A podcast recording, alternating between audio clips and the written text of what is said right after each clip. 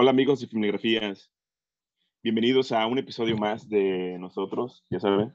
Y en esta ocasión quisimos hacer algo especial, como ya terminó el año pasado y consideramos que fue un gran año para el cine, pues eh, decidimos elegir lo que nosotros consideramos como las mejores propuestas que hubo en el año pasado, ¿no? Y lo que en realidad valía la pena destacar fue, fue un trabajo arduo porque hubo muy, muy buen cine, en realidad, muy, muy buen cine. Por tomar un pequeño parámetro, eh, la revista londinense, este, la BFI, en su listado que hace anual de películas, tuvo un total de 366 candidatas de películas. Imagínense ver esa de películas es algo inhumano, abismal. Entonces, pues nosotros quisimos hacer algo más modesto con los recursos con los que teníamos. Y Luis, ¿cómo estás? Este, ¿Preparado ya para esta odisea? Que sí es una odisea, ¿verdad? Hola Ángel, ¿cómo estás? Muy bien. Por acá todo tranquilo. Y sí, la verdad es que sí representa toda una odisea siempre el, el pues, enlistar ¿no? Las películas, porque de repente hay unas que se convencen en una cosa, te agradan más en otra. Y pues no sé, a mí siempre me ha costado, por ejemplo, el puntuar también las películas, me parece que a veces es un poco injusto, ¿no? Decir que es un 7, un 8, un 9. No me gustan tampoco hacerlo, o sea, me parece difícil y no me gusta porque no son clases, ¿no? O materias de, la escuela. Y pues los listados también son un poco complicados de hacer. Igual, pues como mencionas, son un buen películas, entonces a veces es complicado porque dejas, dejas de lado otras películas que no has visto y que prometen mucho al menos aquí en México, bueno, o, del, estado donde somos, que es Veracruz, pues no siempre llegan todas las, las películas a, buen tiempo, ¿no? A veces hay que esperar hasta marzo o febrero, y eso sí están nominadas que, que, la cadena de cines que tenemos aquí, pues las pone en su cartelera, pero y si no, hay que encontrar otras formas de verlo, ¿no? No sé cómo te haya ido a ti en cuanto a, a, a poder ver las películas. Es que es eso que mencionas, es injusto en realidad, porque hay muchos, por ejemplo, lo que nosotros vamos a hacer es algo, una cantidad reducida, ¿no? De todo lo que en realidad eh, muy bueno que hubo. Hay películas que me hubiera gustado meterlas, pero un poco la dificultad reside en eso, ¿no? En tratar de quitar tus, tu, lo tuyo, ¿no? Lo que hace, vuelve subjetivo tu, tu opinión y tratar de hacerlo más, este, eh, justo posible con ellas, ¿no? Porque pues muchos, por ejemplo, con lo del cine mexicano, ¿no? Se tiene muchos prejuicios sobre que es mal cine desde entrada sin darle una oportunidad, pero este año fue diferente, entonces ahí le tenemos un pequeño espacio para el cine mexicano. Y, y aparte lo difícil de la distribución, como mencionas, ¿no? Que no suelen llegar, como tenemos pocas, este, unos monopolios muy grandes aquí en, en México, pues es difícil a veces que lleguen propuestas de otras latitudes, ¿no? Por ejemplo, ahí encontré cosas muy buenas de, de Noruega, de Georgia, de Bélgica. Entonces, eso es algo muy válido y, mucha gente es, sería muy bueno que le diera la oportunidad porque es, son productos este, artísticos que valen mucho la pena. Pero pues es triste que así se manejan las cosas. Y incluso nosotros, ¿no? Eh, no pudimos ver todo lo que nos hubiera querido, este, nos hubiera gustado ver. Por ejemplo, en el caso específico de, Licorice Pizza de, Paul Thomas Anderson y Drive My, Car de Ryonosuke. Es, no, es este, ¿cómo se llama? No, a ver es este. Luis, ¿te acuerdas el nombre? Pero, o sea, son esos, son esos ejemplos, ¿no? O sea, yo creo que hubieran estado muy alto en nuestra lista, pero esos no pudimos verlos. Es Ryosuke. No me acuerdo. Sí, estás, estás, bien, es Ryosuke Hamaguchi, el de Car. igual coincido con, con las que, mencionas que no, no, pudimos ver. Yo tenía muchas ganas de ver Licorice Pizza, por ejemplo, porque, pues porque pienso que, que, Thomas Anderson va mejorando. Creo que ha llegado a un punto más como abstracto en cuanto a las emociones, o sea, que es, capaz de transmitir emociones, de construirlas, ¿no? Y está muy chido, me parece, y creo que prometía, o promete, ¿no? Porque la voy a ver, obviamente, esta película. Y sí, también la de My Car, que se hablan muchas, muy, muchas cosas buenas de ella y, el cine asiático está muy, pues más que todo, más que de moda, están teniendo un gran impacto, ¿no? Creo que ha demostrado que tiene muchas historias que contar para esta parte occidental y, y es muy interesante siempre el descubrir cosas nuevas de esas propuestas.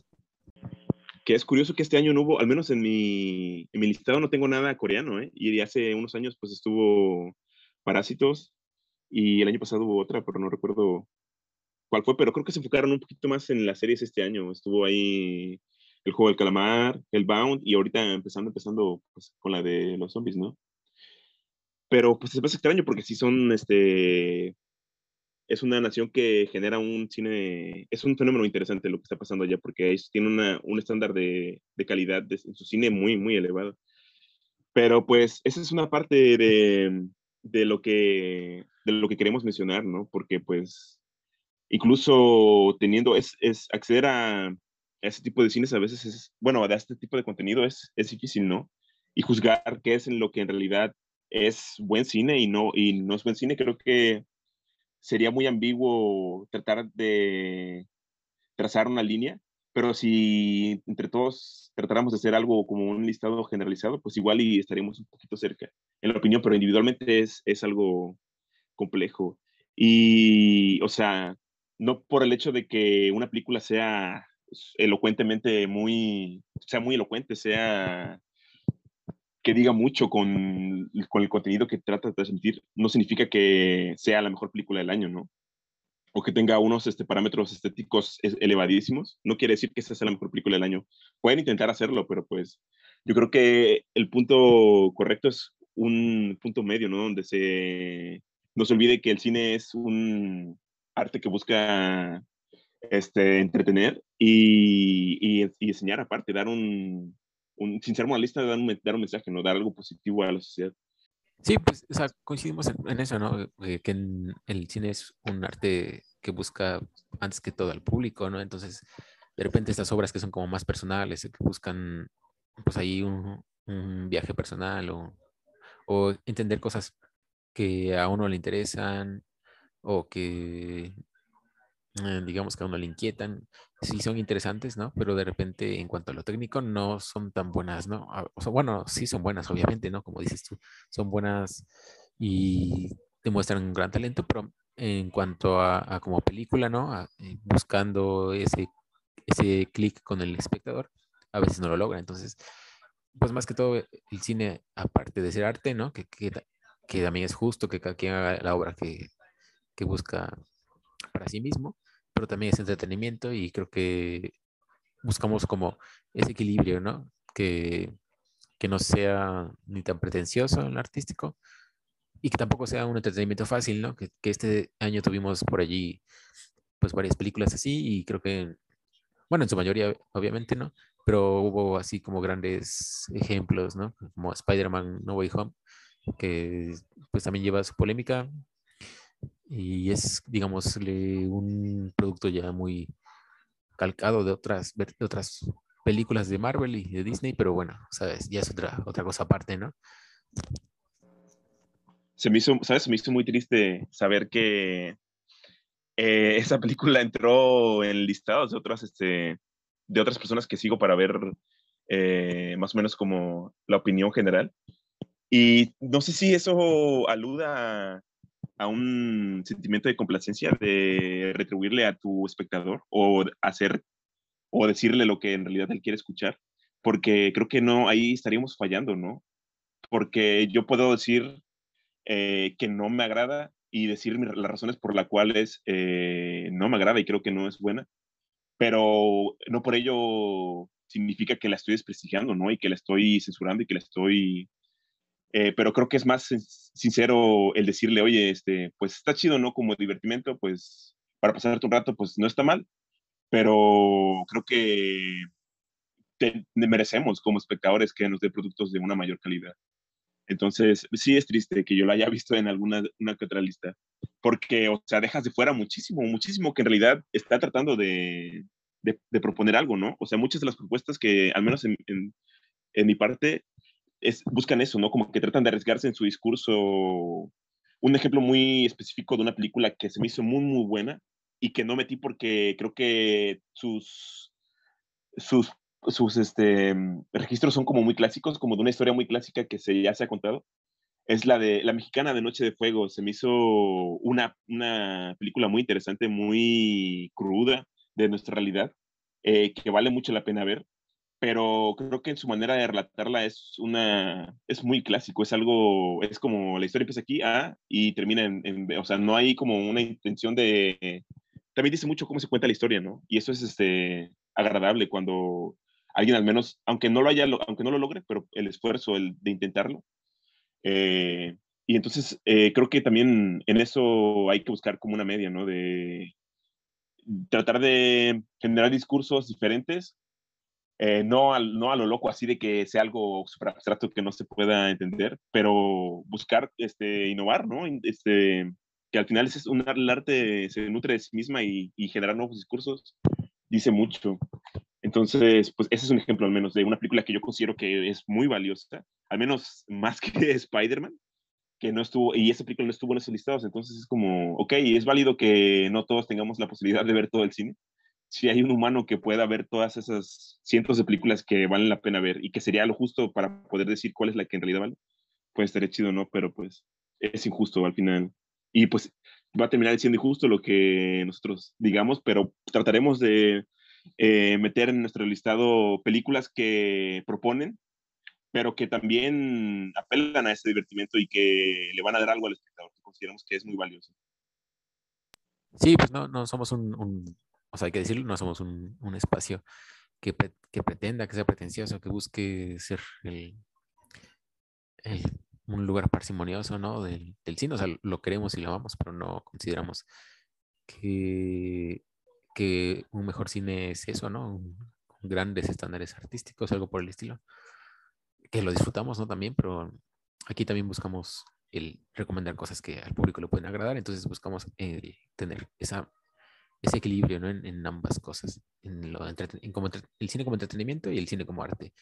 Y hablando del otro lado, por ejemplo, que, que mencionas, de una película que, que pudo estar, eh, hay otra que igual podría haber estar, estado en nuestro, en nuestro listado, ¿no? Pero que no la metimos porque consideramos que es muy pesada, que es la de la tragedia de Macbeth, de Joel Cohen, que, que es bastante pesada, o sea, es, es increíble en la fotografía, es, es a mí me recuerdo muchas producciones de los años pues, 40, ¿no? Este cine de, de, de estudio, ¿no? Que, que, se creaban los sets y ahí se rodaban las películas. Y la, las actuaciones son increíbles, pero el ritmo, la verdad, es muy complicado. Igual, igual la adaptación de los guiones son muy buenas, o sea, el, como material literario de, deben ser increíbles, ¿no? Pero como película, la, la recomendamos porque ojalá la, puedan ver, ¿no? Pues como, como mencionar que es como una de las grandes películas que hubo este año, pero no es exactamente una película que te vaya a mantener entretenido todo, todo el rato, ¿no? ¿O qué opinas tú, hermano? Eh, tiene los mejores diálogos del año, ¿eh? se me hace brutal lo que consigue Joel Cohen. Pero vamos a eso, o sea, es, es densa, es pesada, no, algo que, vas que no vas a hacer viendo esta película es este, disfrutarlo, ¿no? Porque pues te transmite esta energía pesada de lo que es este, de lo que las obras duras de Macbeth, de Shakespeare tenían. Entonces, eh, creemos que en realidad sí es una propuesta de alto estándar, pero está, es un poquito densa, es un poquito no, no queremos decir que no, que el espectador no sea capaz de, de acceder a ella, ¿no? Pero sí requiere mucho, te pide demasiado eh, interés por estar este, ante ella. Entonces, eh, es una recomendación, pero no pasa nada, pues si no la ven, igual hay muchas propuestas, como dice Luis, este, remite demasiado al cine de los 40 y hay muchas propuestas, por ejemplo, pueden ver la de Laurence Olivier de igual de Macbeth. Hay varias propuestas ahí que no son tan, tan pesadas, pero sí es, es una... Me gustó mucho el tono del, de Joel ahora sin su hermano y creo que sí le hace justicia a la calidad de su cine, la verdad. Sí, igual yo creo que, era, un, bueno, es como una cuestión que venían como con ganas de, explorar los Coen desde su otra película, ¿no? De la de High César, que abordaron este cine, esta época del cine de oro, ¿no? De los las grandes productoras. Y yo creo que por ahí va el asunto de que hayan hecho Joel la tragedia de Macbeth y la haya hecho de esta manera, ¿no? era como una inquietud, pienso yo, o ah, quizá, no lo sé. Ah, igual, bueno, retomando el tema eh, sobre las películas que, que, vimos y dónde pudimos verlas, hay que decirlo, ¿no? O sea, que muchas, la gran mayoría no la vimos en, digamos, en, en el streaming original o en un en una proyección de cine, sino que, que la vimos en, en, internet y fue gracias a Cuevana, ¿no? O al menos así lo fue en mi caso, que yo siento que de las que voy a mencionar, al menos siete las vi en Cuevana. No, fíjate, es, es algo que tiene muchos polos, ¿no? Eh, mencionar eh, que, pues, eso refleja la realidad de, de, nosotros, ¿no? O sea, creo que si alguien en realidad si, quisiera dar la tarea desde este país que es México, uh, bueno, y fuera de la, del, de la capital del centro, ¿no? De la Ciudad de México, que pues ahí tiene la cineteca y es un poco más accesible, pero no al 100%, pues se va a topar con esta, este muro, ¿no? Que es la distribución que no te propone todas las cosas que en realidad valen la pena ver y que te darían la oportunidad de generar al menos un modesto listado de lo que en realidad es lo mejor del año, ¿no? Y créannos que sin, sin, es feo, ¿no? Porque pues al menos nos gustaría en realidad aportar a, la causa y reconociendo, y creo que eh, pagando el precio del boleto se le reconoce al, autor el gesto de haber creado eso, pero es nimio con lo que se gana, con lo que se mete en los bolsillos la, pues la que proyecta en la que en este caso es Cinépolis aquí, ¿no? O sea, cuando es, es eso, ¿no? O sea, yo al menos desde mi punto de vista no me, ni me enorgullece ni me hace sentir culpable el hecho de que, de recurrir a Cuevana, porque si no fuera por Cuevana no podría haber visto lo mejor del año y, y ese es un problema, ¿no? Porque ni siquiera en otras plataformas, hay películas que sí logré ver en otras plataformas, pero no todo está ahí, o sea, el cine este que les mencioné de Bélgica y de Georgia, o sea, esto no, no lo tiene no lo, ni lo puso Cinepolis, ni lo puso Amazon, ni Netflix. Entonces, ¿cómo, cómo accedes a ese tipo de cine, no? Y hay que verlo como, como hay que tomar el toro por los cuernos y verlo desde ese lado, ¿no? Si no fuera por Cuevana, al menos aquí en Latinoamérica, no, tendría, no se tendría la posibilidad de acceder a ese tipo de cine. O tendríamos que esperar, eh, consecuentemente, a que eh, pasaran dos años, ¿no? O tres años para que, o un año para que pudiéramos acceder a esta, a este listado y no sería justo porque pues estaríamos dejando de lado buenas propuestas. Un caso muy curioso fue el, la película de Under the Skin de Jonathan Glazer, que fue una, un peliculón eh, del 2013 que, que gracias a este problema pues se, se proyectó en muchos cines del mundo hasta 2020, 2021. Entonces ahí ese es un, ese, ese caso particular refleja lo denso de la problemática, hermano. Sí, pues como mencionas, pues igual lo de Cobán a mí no me enorgullece ni me preocupa, ¿no? O sea, bueno, no me preocupa como, como una carga moral de piratería o algo por el estilo. Sí, es un poco no tan agradable saber que lo, lo hacemos pues porque el cine en nuestro país, primero, no llega del todo, ¿no? A veces hay zonas, si no estás en, la Ciudad de México, en las grandes ciudades del país, pues el cine no llega a buena hora, a buen tiempo. igual es muy caro, o sea, de repente las salas, pues por toda la situación de la pandemia, tuvieron que subirle bastante a sus precios, o al menos así ocurrió aquí, ¿no? En, en esta zona, en, en, Veracruz. Y pues, o sea, igual no, no está como, no está como para, para dar ese, ese gasto a veces, porque igual pues Netflix sigue subiendo, el streaming, ¿no? Hay muchas películas que, que, que tenemos aquí que son de Netflix eso también, bueno, ya lo mencionamos en su momento, pero es algo interesante, favorable, ¿no? O sea, algo positivo. Pero en cuestión de streamings, hay un buen de streamings ya y pues para ver todas las películas también tienes que recurrir a, todo el montón de la baraja que hay, ¿no? Hasta movie, ¿no? De repente hay películas que no más llegan en movie y también movie cuesta, entonces se va volviendo un poco complicado ver todas las películas, creo, al menos que seas prensa y que tengas acceso a, las, a los festivales. Si no, es muy complicado, entonces Cuevana, la verdad es que se le agradece un buen que, que, que exista y que, que, te acerque al cine, ¿no?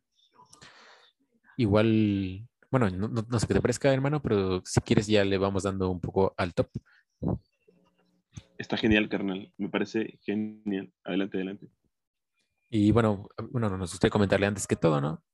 Eh, pues los parámetros que, seguimos. Eh, cada quien hizo una lista de 10 películas y dividimos, vamos a dividir este listado, digámosle, en dos partes. Esta primera parte es eh, las, las, digámosle, del 10 al 6, aunque no, no es en un sentido estricto, porque coincidimos en seis películas. Entonces, lo que decidimos es que eh, vamos a mencionar las, las, cuatro en las que no coincidimos en este primer episodio cada quien, que creo que eso le da algo de diversidad y variedad a la, a la recomendación, ¿no?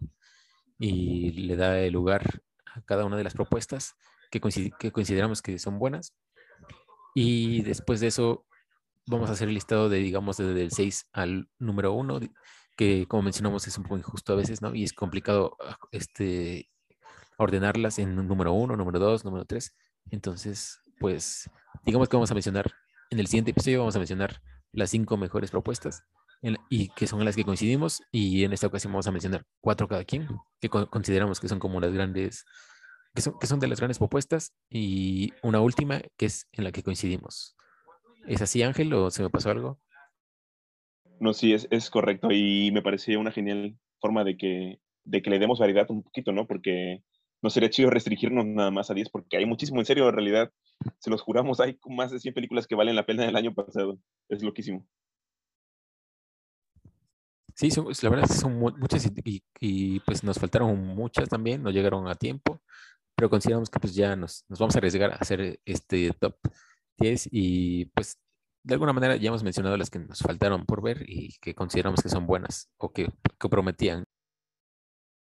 Vale, pues entonces me toca a mí inaugurar esto y pues la primera que me gustaría mencionar es un debut mm, que es de los Dauder eh, de Maggie Gyllenhaal y es de Netflix, esas películas que, bueno, que son de Netflix que mencioné, valga la redundancia, y que me parecen un aspecto positivo porque Netflix está apostándole mucho a el trabajo de ciertos autores ya consagrados y a otros nuevos como es el caso de Gyllenhaal.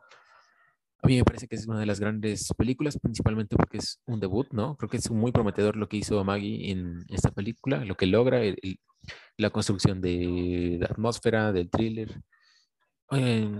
Y para mí la que se le lleva la película completamente es Oliva Colman y, por eso me parece también muy digna de mencionar. Creo que es increíble la, la, la capacidad de expresión que tiene esta actriz o sea, hay momentos en que su cara luce desencajada y con eso ya te dice un buen. Y, y a mí me parece como de las actuaciones más destacadas. Incluso no sé si la mejor femenina, no sé, no, no he visto de todas, pero sí, me parece que es muy, muy buena porque de verdad hay veces en las que no dice nada, pero con su, con solo rostro, con su, ver solamente su cara y su expresión desencajada, eh, abrumada y pues como un poco alienada a veces, o un poco con ese peso del pasado, de, esos traumas, de esos recuerdos, se le nota en la cara y entonces creo que eso es pues increíble para mí, o sea, incluso me parece que le gana, hace rato mencionamos a, la tragedia de Macbeth, en la que me parece que Frances McDormand hace una gran actuación, pero aquí me parece que Olivia Colman está en un nivel superior por la sutileza de su actuación, porque no es tanto de diálogos, sino simplemente corporal, de, gestos, de gesticulaciones. Y, como menciona la película, honestamente yo esperaba, o quizás es algo más personal porque me hice una idea de la película, no resultó ser eso, pero aún así me parece muy buena. Y pues como lo menciono, es un debut, un buen thriller y, y me parece que es de las que me gustaría mencionar como de las grandes películas destacadas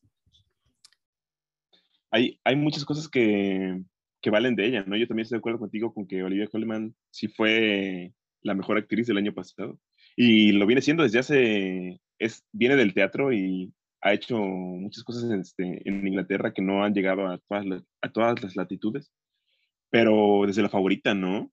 O sea, con Yorgos Lanthimos ella uf, ha sido espectacular. También de, de The Lost Daughter, también este, la, el soundtrack también se me hace eh, eh, maravilloso. Igual con, con este, este fenómeno de, Maggie Gyllenhaal, creo que hay algo interesante ahí, ¿no? Cuando vemos la perspectiva de otros, de los actores que son como los que suelen cargar el peso de, de la escena, o sea, los que, los que repercuten en realidad en el producto, eh, cuando se enfrentan a lo contrario, ¿no? Que ellos dirigen, también hubo una película muy buena de Rebecca Hall, se llama De Paso, que fue, fue interesante y es, es, interesante ver cuando los actores se ponen en ese, en ese papel.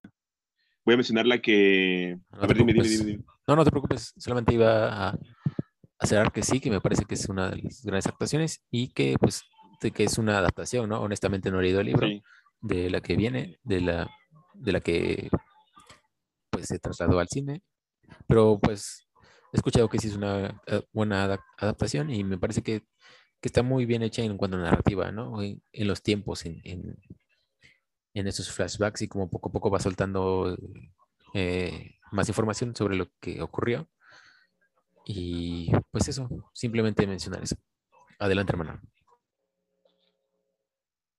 Bueno, yo voy a mencionar la que considero, bueno, desde mi parte como una película, es belga, o sea, la directora es belga, pero está hablada en francés. No recuerdo si está a mitad en francés. Pero creo que, bueno, les voy a relatar un poquito como de lo que va, porque en cuanto a técnica es, es, es creo que lo que me, me interesó a mí.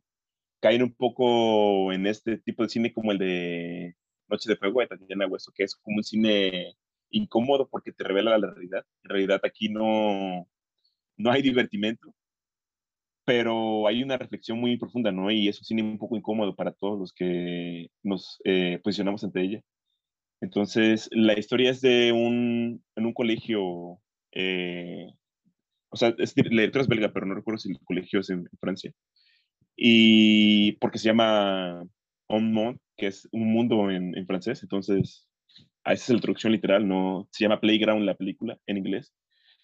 Eh, es son dos hermanos, un hermano y una hermana que van en, cursos diferentes por su diferencia de edad, pero sufre, el hermano sufre acoso eh, por parte de sus compañeros y es algo violento de ver, es algo crudo y, y ver como la interacción entre los niños que participan y cuando luego él se vuelve parte de este tipo de sistema es, es, algo difícil, la verdad, y creo que un poco su logro es una película muy corta, ¿eh? creo que eso también hace que funcione porque hubiera sido muy difícil digerir tanto dos horas de, de lo mismo, y que entonces creo que es muy, muy buena en ese aspecto porque va al grano, ¿no? Sabe quitarle todo lo que no necesita la película y es, o sea, una película de una hora veinte es como, como te sientas y ya ves lo que pasa.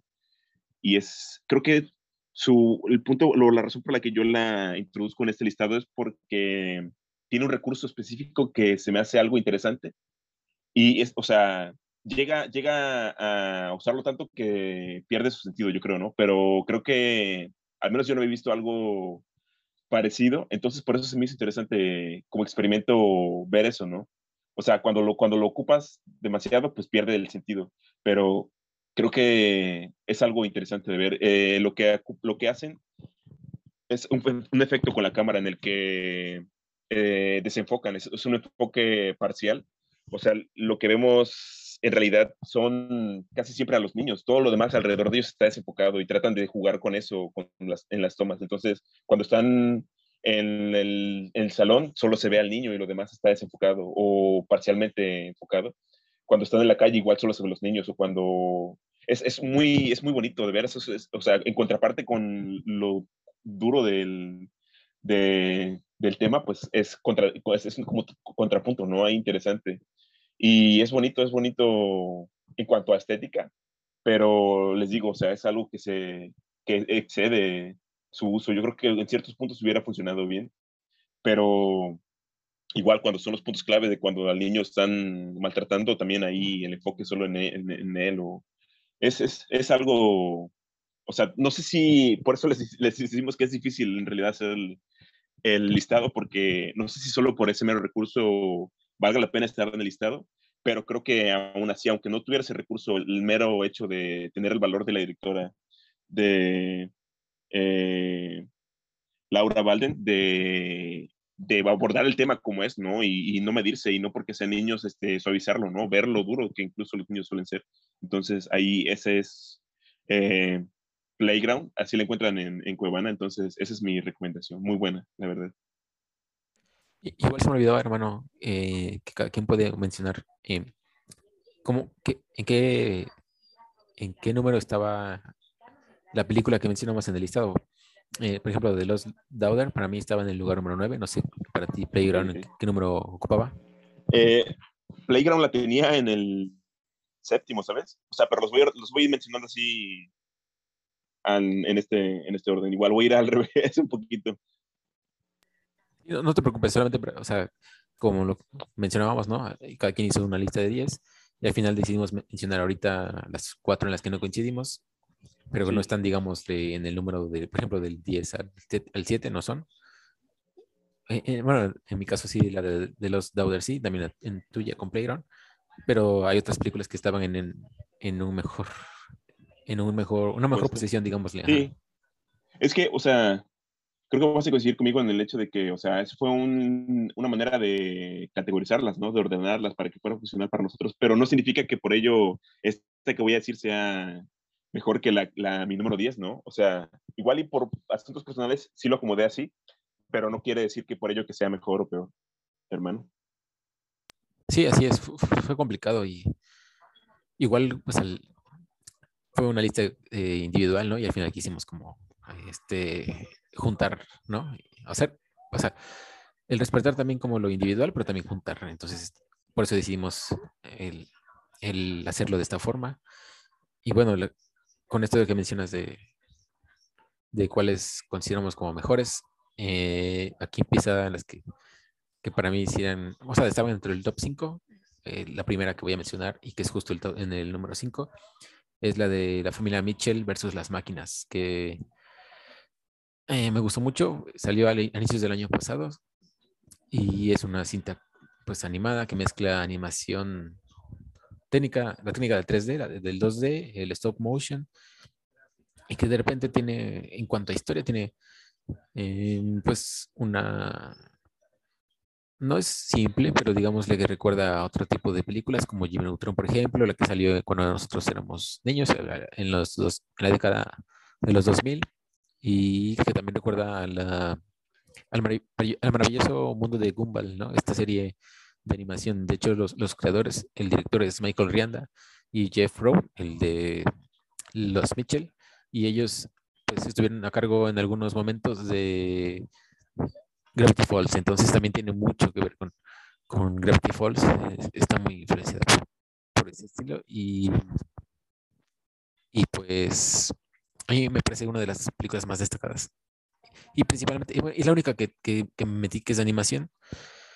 Y pues lo que me gustó mucho es eh, esta parte de... Mm, es el, discurso, ¿no? Es eh, de en cuanto a los conflictos familiares y personales, ¿no? De repente descubrir, bueno, espero, espero no spoilear, pero descubrir algunas, pues, algunas relaciones, ¿no? familiares que no pensabas que tenías. Y también está el espíritu del personaje principal, que es, que es la hija de la familia, que está muy... que, ama el cine, que está obsesionada con hacer películas, con hacer cine y de repente es muy divertido ver eh, las películas que ella hace. Son un poco, pues, no sé si bizarras, pero un poco, pues, como de, un, de una clase B, digámosle, las que hace, las que hace esta, esta chica, este personaje. Y eso también le da un extra. Entonces es como muy, muy, muy familiar. Es, es interesante ver este tipo de animaciones y pues al final te deja un buen sabor de boca porque es, en mi opinión, positiva en cuanto a la exploración de las relaciones familiares y los conflictos que llega a ver. Y pues la relación, principalmente principalmente entre la relación entre padres e hijas, ¿no? Y que normalmente, pues, uno pensaría que, pues, uno enlaza más con el, con el, mm, con el padre que, que, que es de tu mismo sexo, pero aquí, y, y en el otro caso, cuando no son del mismo sexo, hay conflictos, aquí lo hay, pero descubres que tienes, pues, cosas en común, ¿no? Entonces, pues me parece que es una película, como mencionaba, familiar, que recomiendo bastante y, y, me gustó mucho. O sea, estaba en mi top 5. No sé si la llegaste a ver, Ángel. Sí, se me hizo muy buena, la verdad. Pues viene ahí en, la casa de, de la película de Spider-Man, ¿no? De hace, un, de hace unos años. Y se, se, muestra la calidad que tiene para el dibujo ahí. Te mencionaba cuando, cuando lo dije que en realidad eh, Disney Pixar tiene competencia, ¿eh? O sea, qué bueno que hay variedad en ese aspecto. Y me siento un poco culpable porque me hubiera gustado meter animación en mi lista porque es un tipo de cine que para mí es muy significativo. Crecí con él y aún me sigue diciendo mucho.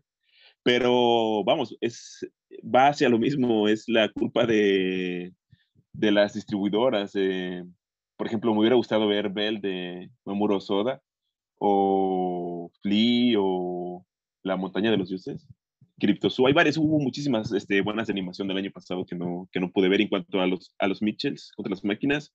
Se me hizo un relato que, que pudiera, o sea, ya lo hemos visto, ¿no? O sea, Terminator y, o sea, es algo que no es nuevo, pero como está manejado, está, es muy interesante, como dice Luis, la cuestión generacional, eh, el aspecto técnico, ¿no? Y, y, la cuestión, está muy interesante esta cuestión de la, del interés por el cine que tiene la, la, niña. Es como el cine hablando del cine, un poquito meta en ese aspecto. Pero sí me hizo una genial propuesta, la verdad es espectacular verla. Y un, es plus que haya salido en Netflix porque eso le dio mucha cobertura, o sea, mucha gente lo pudo ver eso, pero hubiera valido mucho el que estuviera en, cine. Creo que tiene una capacidad para mostrarse en salas que hubiera sido interesante ver, hermano. Sí, como mencionas, o sea, no es una propuesta que, bueno, que no es, no es del todo nueva, pero digamos le queda un, como dices lo de la chica, ¿no? También es el cine en el cine, o sea, es como, siento yo como un homenaje también, que, o sea, todo gira alrededor, digamos, de la chica, incluso de la niña, incluso el concepto de la, de la película en sí, ¿no? Creo. Pero se siente fresca y eso es lo que eh, me gusta y por la cual lo considero que está aquí. Y sí, como mencionas, es, es de Netflix y eso sí le dio mucho más alcance, pero como también dices, creo que tiene mucho potencial para estar en el cine y verla en las salas. Creo que habría sido muy, o, no sé si vaya a ocurrir, que ya hay, una sorpresa, no creo, pero, pero habría sido muy bueno verla en salas. Es una gran película, merece que la vean, se la recomendamos muchísimo. Sí, bastante, bastante. Adelante, hermano, tu siguiente película. Ok, bueno, sé que un poco de los discursos más difíciles de, digerir es el documental, pero creo que en mi lista de documentales, pero creo que traté de elegir los documentales que fueran un poquito más o menos y que fueran simbólicos, no tan reflejo de la realidad, porque pues a veces cuando te sientas eh, ante un documental es como que me voy a sentar para que me regañen y me digan que estoy haciendo mal y que nuestra sociedad está mal y que hay maneras de arreglarlo, pero es difícil y, o sea, ese tipo de documental, o sea, está bien, ¿no? Y son válidos y son los que nos ayudan a posicionarnos y a ver un poco de la realidad. Pero traté de elegir uno que fuera más amistoso o amigable con el espectador y elegí eh, El alpinista de Peter Mortimer. El alpinista habla sobre la vida de un alpinista que falleció hace algunos años, creo que en 2020, que se llama Marc André Leclerc canadiense él, y creo que es muy, o sea, lo elegí porque al menos a mí me, logró mantener la atención, ¿sabes? O sea, traté de no inundarme con la información de la película antes de verla, o sea, sabía que ya había fallecido el, este, este, alpinista, pero no quise, no quise investigar cuándo porque me parecía que, o sea, pensaba que iban a capturar la escena o, o el momento en el, no por morbo, ¿no? pero es que es tan visceral ver a un ser humano sin, eh, en escalada libre, ¿no? Sin ninguna, este, solo con su piolet y con sus manos y con sus botas, este, con picos, o sea, es algo impresionante, te mantiene en una tensión tan, tan, este, algo que no, es algo que pocas veces he vivido en el cine, ¿sabes? Ver a este hombre que lograba escalar diferentes eh, estructuras, por ejemplo, cuando escala una, cuasi cascada de hielo, o sea, ver cómo está en los carámbanos y saber que el más pequeño error podría arrebatarle la vida es algo que que es, un atributo muy grande que tiene la película, el saber generar tensión, ¿no? Y el otro lado creo que es ver el lado humano de esta persona, ¿no? Que, que pocas personas podrían ponerse en su lugar de decir que tienen la libertad para hacer lo que desean, incluso para arriesgarse al nivel de, o al punto de, de, poner en peligro su vida, a este nivel de libertad eh, vive y por eso pues fueron las consecuencias. Y que es un, un punto, ¿no? Es, esta persona fue ejemplo para muchos y los lugares en los que estuvo el documental deja registro de ello, ¿no? O sea, incluso es extraño el juego que tiene porque el director eh, pareciera que no pidió el consentimiento del, alpinista, o al menos si lo hizo, el alpinista no lo cumplió, o Mark, pues, no lo cumplió porque él era tan libre, así que dejaba los sets donde lo estaban entrevistando y donde estaban grabando sus cosas sin decir a dónde iba y a qué lugar, entonces lo perdían por meses, varias veces le sucedió. Y hasta que alguien en el círculo del, del alpinismo decía, oigan, acá está Mark, ya estos, este, el director y su equipo se lanzaban a, por ejemplo, en Argentina, no a la Patagonia, que fue el caso donde lo fueron a encontrar, y que haya hecho las hazañas que hizo con tan pocos años de vida fue algo, un ejemplo de vida, la verdad. Y creo que por eso, este, este caso fue extraño en cuanto a su distribución, porque yo la vi en Cuevana, eh, y después la, la encontré en que semanas después de que yo la vi, de hecho llegó antes a Cuevana que a Cinépolis. Eh, me quise, quisiera verla, tuve la intención de ir a verla, pero por áreas del destino estuvo solo algunos días, creo que ni una semana, y la quitaron. Entonces, para mí hubiera sido muy espectacular ver estos panorámicos inmensos en una sala así, si no hubiera valido mucho la pena. Pero pues sigue en Cuevana y creo que, que está en una plataforma, ah, no sé si en no, ahorita les mentiría si les digo la información. Entonces, esa es mi recomendación. El alpinista de Peter Mortimer la pueden encontrar en, en Cuevana. O si la encuentran en algún lugar, otro den la oportunidad. Vale, vale, la pena verla en grandes formatos, hermano. Sí, creo, creo que está en Apple TV. Creo que allí, creo que es de ese, de, de ese servicio de streaming. Y con lo que mencionas me recuerda a la de La cuerda floja de Robert Zemeckis del 2015 y la de 127 horas de Danny Boyle de 2010. Me recordó un poco a, esas cuestiones, aunque ya es más ficticio ahí, ¿no? O sea, basado en hechos reales, pero más ficticio. Y está muy chido tener un documental sobre, sobre la historia de, de, alguien que hace ese tipo de peripecias, ¿no? Y, y, creo que está muy, muy, muy chido el, el, tipo, de formato, ¿no? Creo que no había, no recuerdo alguno hasta ahora, más que en casos de deportistas de repente, pero en, el alpinismo creo que no había tenido un, documental, entonces está muy interesante y ojalá puedan verlo. Eh,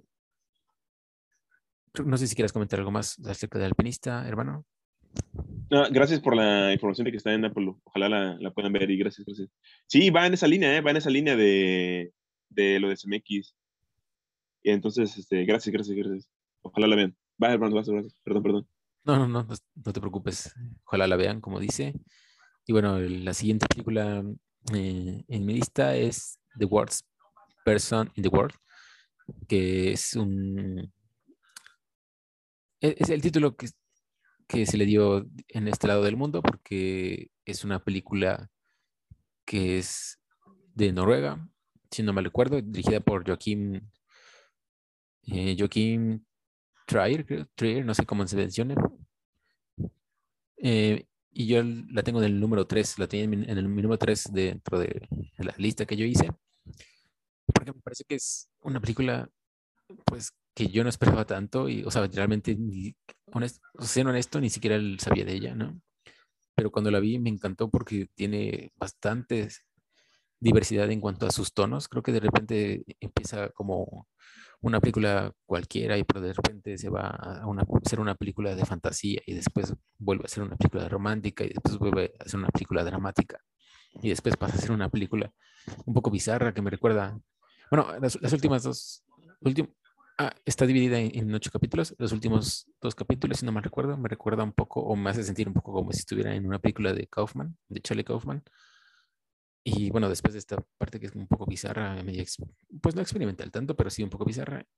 Después viene una parte eh, más existencial. Y entonces esa parte, o sea, esa mezcla me, me recordó a Kaufman y con ese vacío un poco existencial y, y esa ansiedad, ¿no?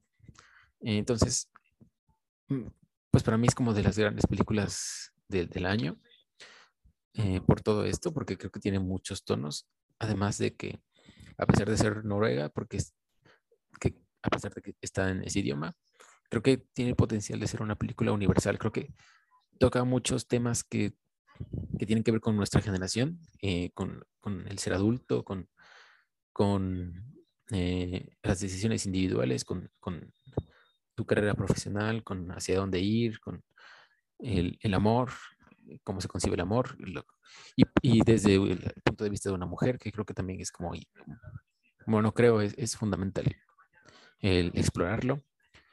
Igual, hablando de Kaufman, me recuerdo un poco a, eh, I'm Thinking of the Ending Things. Me recuerdo un poco a, esa película, pero un poco más, eh, digámosle, esperanzadora. Creo que la de Kaufman es un poco más abstracto.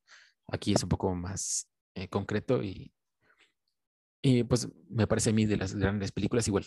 Creo que tiene actuaciones muy, muy buenas y momentos, pues creo que yo que van a ser como recordados para siempre, o, eso creo, que son como muy emblemáticos de la, de la película y a mí me gustó bastante. No, no, sé si tuviste la oportunidad de verla igual, hermano, si quieres comentar algo al respecto.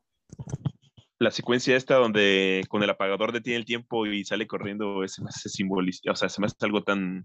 Es, esa, esa, secuencia creo que es la que sí va a durar para, para siempre porque se me hace algo muy, muy hermoso y, y muy ingenioso en cuanto a la elaboración de, del cine, ¿no? Se me hizo muy, muy, muy genial.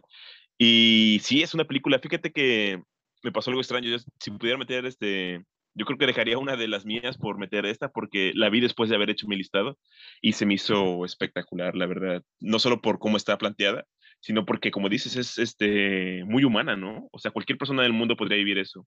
Y creo que su, su valor reside en lo que transmite el título, ¿no? A veces por las decisiones personales que tomamos, eh, mucha o la sociedad o muchas personas nos podrían considerar la peor persona del mundo, ¿no? Por el simple hecho de ser egoístas con lo que queremos y con lo que, porque pues a veces la, de esa manera funciona la sociedad, como tratar de complacer, o sea, se, es válido ser, estar triste, pero complacer a la sociedad y no lo contrario, ¿no?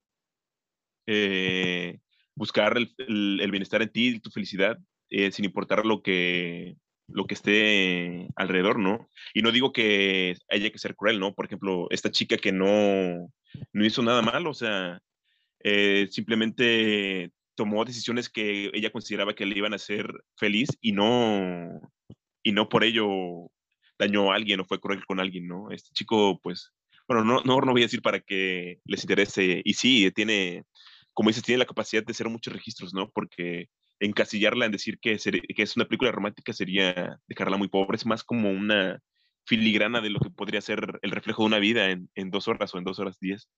Entonces es muy, es una película muy vívida, muy viva, o sea, es, es espectacular. A mí me encantó, me gustó mucho, hermano.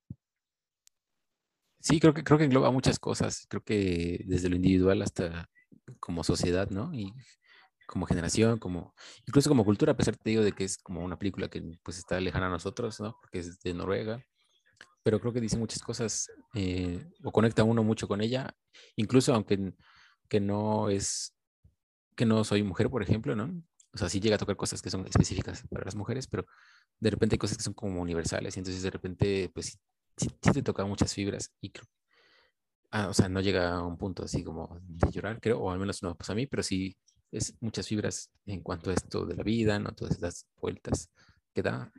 Y pues está interesante, ¿no? Que también es otro, otra zona, otro mercado que está teniendo mucho éxito porque el año anterior Thomas Wittenberg había hecho Underground, ¿no? Y este año, bueno, ella, esa era de Dinamarca, este año es de Noruega, entonces están llegando muchas películas de esta parte, de esta zona del mundo, entonces está muy interesante y ojalá puedan verlo, si no es que lo han hecho. Y igual había en Cuevana, porque no, no estoy seguro dónde puede encontrarse, al menos aquí, de este lado del, del país, del mundo, perdón, y en México, ¿no? Y en Latinoamérica, pero en específico en México no, no, creo que no hay alguna plata, un, streaming que lo tenga y lo tuve que ver en Cuevana, entonces es de buena calidad ahí, está, está muy bien y es muy buena película. Algo que, que quiero mencionar y que sería un punto tal vez negativo, o sea, me estoy saltando, estoy haciendo trampa, me estoy saltando de lo que tenemos que decir, pero un puntito negativo que le veo a Cuevana es su, sus traducciones, la gente que hace las, este, los subtítulos, no le echan ganitas, a veces parece que está hablando un cavernícola y no está bien traducidos o no conjugan los verbos que vienen ahí, está extraño. Pero pues, o sea, estamos pidiéndole mucho a, cosas gratis, entonces, eh, por eso creo que vale mucho que las busquen, o sea, Cuevana debería ser como la última alternativa, ¿no? De que si no puedes conseguirla en ningún lado, pues recurras a ella. Pero tratar de conseguir el original y ver en realidad el, la obra con el subtitulaje que, que el, la productora buscó para ella, ¿no? Porque es, es lo ideal. Claro, y más que todo, que son películas pues que están en un idioma no común, ¿no? En el inglés, pues más o menos lo manejamos y hay muchos subtitulados que se hacen pues medianamente bien, ¿no? O sea, aunque sean amateurs, pero se hacen medianamente bien. Pero sí, como lo mencionas, igual esta película tiene algunos detalles en Cuevana.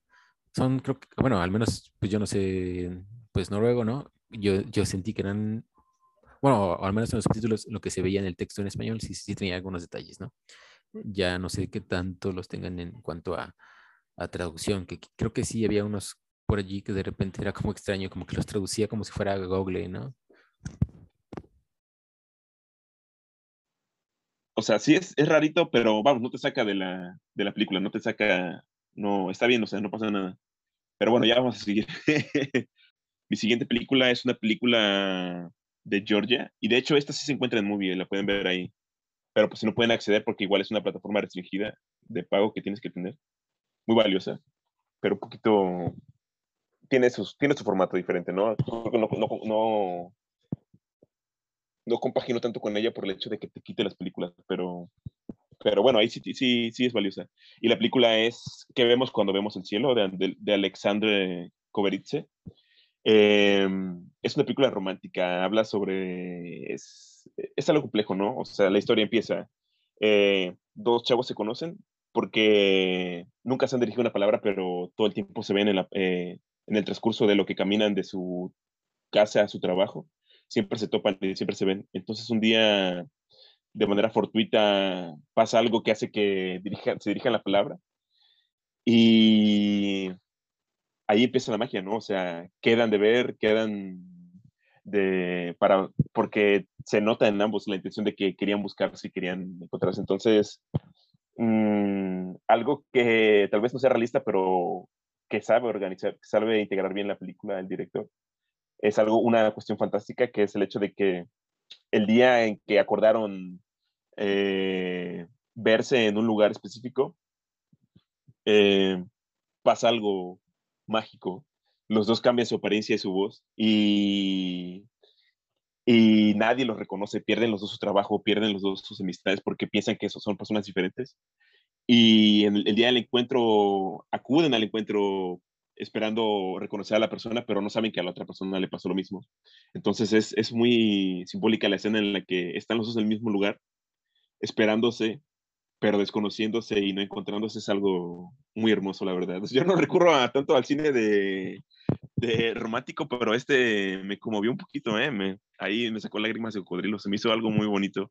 Y no solo por, por la historia, ¿no? O sea, creo que esto también creo que logró, como logró mover eso en mí, la meto en, la lista, pero también es una película un poquito pesada porque tiene muchas pausas, su, ritmo es más lento, es este, no hay casi diálogos, son imágenes muy poderosas, o sea, imágenes muy potentes, eh, eh, muy significativas, muy bien logradas, con un color eh, asombroso. A veces me recordaba mucho a Wes Anderson, pero es, es, muy simbólico, ¿no? O sea, ya contándoles un poquito la, la, trama un poquito más adelante para que les, les intrigue a ver si se, se, se, animan. Estos chavos siguen recurriendo a este mismo lugar para ver si encuentran a la persona, al lugar donde se habían acordado, pero mm, por casualidades, eh, los dos consiguen lugar este, en este, trabajo en este lugar, ¿no? Que es como una, un, un espacio en el parque donde venden helados y venden comida, y la chica logra conseguir un, este, un trabajo ahí primero y luego el hombre, ¿no? Y trabajan juntos y saber que, que están, eh, que están esperando a la persona que, que, de la que están enamorados, ¿no? Y se encuentran y trabajan ahí, es algo muy, muy bonito. Y pues no, pues no, no me queda nada más que recomendárselas. Esta está en Movie, pero pues si no pueden acceder a ella, está en Cuevana y es una película muy hermosa, la verdad. Yo, sincerándome ya un poco, pues igual el cine no es tan difícil que me haga llorar, pero se me hizo tierno, se me hizo algo, algo bonito, algo que, que no, que pocas, o sí, pocas, sí lo logra el cine, pero pocas películas igual, no están, a veces hasta con tonterías, ¿no? Cosas que no debería, pero pues ya, eso es ya un poco algo subjetivo de mí, pero creo que es una película que vale mucho la pena y que van a disfrutar mucho. Entonces, está la recomendación, hermano. Fíjate que yo, no la he visto y lo, he de confesar, pero que, que justo lo, como la veía, o sea, el tráiler, el póster y eso, me hacía pensar que era muy similar a The Worst Person in the World. Aunque, o sea, no la vi, no, o sea, no, sé en cuanto a técnica y narrativa, ¿no? Pero me hacía pensar que eran un poco similares. Eh, no sé si así, los, tú que ya viste las dos, así es un poco, o sea, que, como que conectan, no son iguales, pero que conectan como en... Es diferente el registro, porque es más eh, sensible a esta, es más sentimentalona. Y la otra no, la otra es muy eh, cruda. En los, en los momentos en los que tiene que ser realista y cruda lo es, sin miramientos. Y esta, y bueno, en cuanto a lo técnico, eh, es muy pausada. Eh, que vemos cuando vemos el cielo es muy pausada. Es, es como un poema largo, es como, porque es poético las imágenes que pone y la otra es muy frenética, ¿no? Es, es eso me gusta. De hecho, prefiero prefiero la peor persona del mundo, porque es, es, o sea, es concisa con lo que tiene que decir, es rápida, es, eh, va capítulo a capítulo, hasta, hasta si te va diciendo lo que es. Y esta se toma muchos permisos para eh, eh, representar cosas que a veces ni siquiera importan tanto en la, en la escena, ¿no? Que digan la historia, pero pues como algo es, es muy bonito. Hay una parte que es muy bonita en la que unos niños bueno, este, este, el varón de esta pareja era futbolista, pero como perdió su trabajo, perdió su equipo y ya no puede. Entonces, donde él vivía había unos niños que jugaban fuera fútbol y le pedían, como sabían que era futbolista, le pedían, les pedían el balón. Entonces hay una, escena en la que estos niños vuelan el balón y caen en un canal que parece un río y, es una escena un poquito larga y siguen el balón, ¿no? Como se va yendo a lo largo y se ve muy espectacular, es muy bonita la, la secuencia, pero, o sea, es algo innecesario, ¿no? Es algo como que o sea, sí refleja, es, es, es que es poesía porque refleja el abandono, refleja la, la, impotencia, refleja, o sea, como que sí te, pero tienes que tú, te exige también como espectador que tú dijeras en la, la escena, porque pues yo podría también solo verla como eso, ¿no? Como un balón que se va y ya no pasa nada, ¿no? Pero es, es, es bonita. son grandes películas las dos, pero si yo tuviera que decidir cuál es mejor para mí, es la peor persona del mundo, porque sabe organizar mejor su contenido. Y fíjate que la premisa me recordó a la de One Day, que es de 2012, que es de Lon Sherfick, que es la protagoniza Anna Hathaway y James Turgers, que es, igual es una pareja que creo que se queda de ver. Eh, pues el mismo día, si no mal recuerdo, porque la verdad tampoco la he visto completa, pero, o sea, creo que sí es eso. Y me recuerdo eso, eso por, lo que, por, lo que, mencionabas, ¿no? De, la, la, trama, ¿no? de la premisa de una pareja que se, que se ve el mismo, en el mismo lugar, creo, ¿no? Aquí. Sí, no la he visto esa que mencionas, pero pues ahí, ahí, ahí la apuntaré. Yo eh, creo que hubo por momentos, sí logró hostigar un poquito y me dieron ganas de dejarla, pero valió la pena haberme quedado porque al final te das cuenta del poder del destino y a veces el destino quiere que las cosas sean como son y es, es, algo, es algo muy significativo. Igual es un poco que, o sea, ambas creo que igual tienen mucho de cuando Harry conoce a Sally, ¿no? Que de repente se van encontrando ahí otra vez y se van conociendo hasta que terminan juntos. No sé si así aquí, ¿no? O sea, no digo que es Definitivamente. Que va un poco de allí, ¿no? Sí, pero es que el problema de esta es que mm, tal vez no desarrolla también a sus personajes, como que busca desarrollar la situación, pero por ejemplo no sabemos nada de este sujeto antes de que sucediera esto, o no sabemos nada de esta chica antes de que sucediera esto. Y cuando se concreta lo que tiene que concretarse, pues ahí termina, ¿no? O sea, es como oh, estéticamente esta es espectacular. Pero en cuanto a narrativo o su guion, como que sí palidece un poco en ese aspecto, yo creo. Pero sí, obviamente viene de cuando Harry conoce a. Obviamente, obviamente. Sí bebe de ello. Vale, pues igual la de, si no han visto la de cuando Harry conoce a Sally, es muy buena, es una gran película de los ochentas, si no estoy mal, pero es muy buena, ojalá puedan verla. Y bueno, eh, ya es mi última película personal, digámosle, ¿no? La de mi lista. Y esa la tenía yo en el número uno. Me parece que es como una gran película por lo que logra construir, por lo que logra hacer en poco tiempo, porque de hecho no dura mucho, dura como, no me acuerdo si es una hora y media. Y hablo de Shiva Baby, que es de Emma Seligman. Y me parece que la tensión que se logra en construir, que, logra la directora y los actores que, que la mantienen, ¿no? Creo que no la vi en ninguna otra película a lo largo del año y me parece que, que igual pues los movimientos de cámara no son, digamos, tan exigentes, pero creo que lo llevan, conllevan una cierta dificultad por el espacio en el que se hizo la película y que había mucha gente. Entonces, me parece que, que son varias cosas que, que le pasan a la protagonista que, que de repente llega a un punto en donde ya es una película muy ansiosa y, y de un gran nivel de suspenso. Creo que ni las películas de terror lograron hacer ese suspenso este año, o no que yo recuerde. Y me recuerda un poco a lo. Me acuerdo mucho de la idea que había escuchado una vez de que Damián Chazelle tenía en, en al hacer la de Whiplash, que, que, que quería hacer Whiplash como si fuera una película de, de Gangster, si no mal recuerdo. Bueno, aquí creo que Shiva, Baby es una, una película de, de un adolescente, de una, de una chica, que igual hay detrás de ella muchas cosas en cuanto a, decisiones personales, profesionales, académicas y pues personales amorosas, ¿no? Pero rodada como si fuera una película, pues no sé, de acción, o sea, es, es una es un momento, eh, toda, la película es el mismo momento, es, un funeral, o sea, es un lugar, digamos, común, pero lo que sucede en la película es, está llevado como si fuera una película, pues les digo, de, como un thriller, como un como una película de suspenso, como una película incluso hasta cierto punto de acción, ¿no?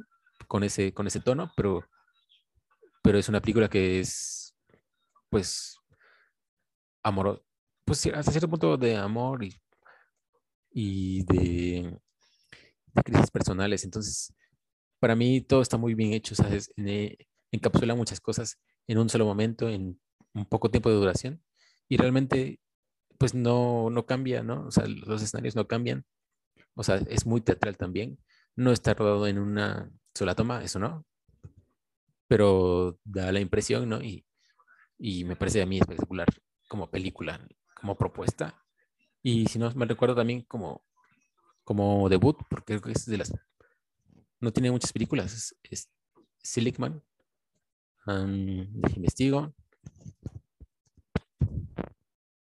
Y no solamente tiene otra que, bueno, eso creo. Sí, es de de Seligman Boyd, que es de 2000, 17, pero es un corto, entonces imagínense, es la, primera película de ella y la verdad es muy, muy buena. Y es una chica muy joven, tiene apenas 26 años, imagínate. Creo que es, para mí era muy digno de destacar esta película y ojalá la puedan ver si es que no la han visto. Yo la vi en Movie porque aproveché una de esas promociones que tenía Movie, que creo que la vi gratis, no recuerdo, o sea que tenía un día gratis y la pude ver, pero es muy buena. No me acuerdo si está en Cuevana, pero es una gran película y les digo, yo tenía en el número uno y pues de verdad es muy, muy recomendable.